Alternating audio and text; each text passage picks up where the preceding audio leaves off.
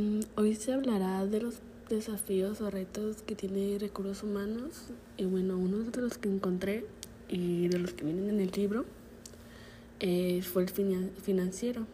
Y bueno, los problemas financieros son los que derivan de la propia estructura de capital de la empresa, de cómo financian sus activos. Eh, podremos encontrar, por ejemplo, la falta de equilibrio entre la deuda y los fondos propios, la falta de capacidad para hacer frente a las, deudas a corto plazo o destrucción de la caja. Eh, también encontramos aquí los y encontré unas cuantas soluciones que es gestión de la liquidez. Esta es la importancia de esto se resume en la máxima por la caja muere la empresa. Para ello lo primero es analizar eh, las necesidades de la caja globales, mínimas y reales, para en consecuencia elaborar un plan acorde a identificar exactamente aquella caja que se encuentra disponible.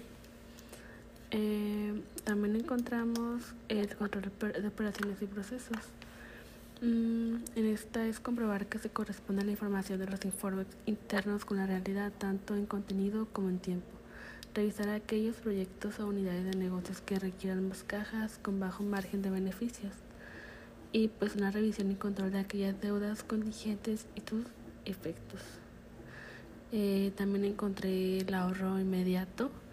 Eh, podemos hacer como un paréntesis que después ahorrar pues como sea y debe ser el objetivo de la sociedad en todo momento. Para ello, en primer lugar, es necesario conocer las desviaciones que se producen por los costes de negocio y estructura.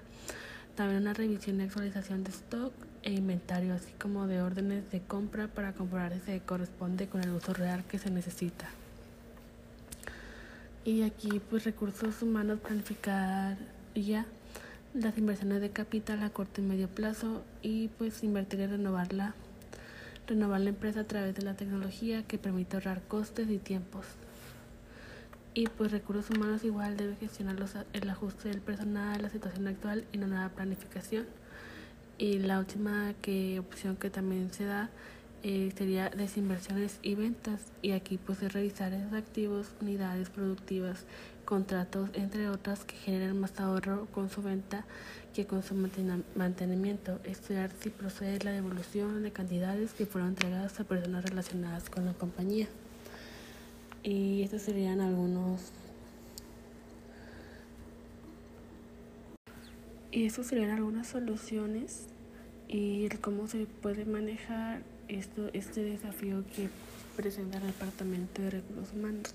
Muchas gracias.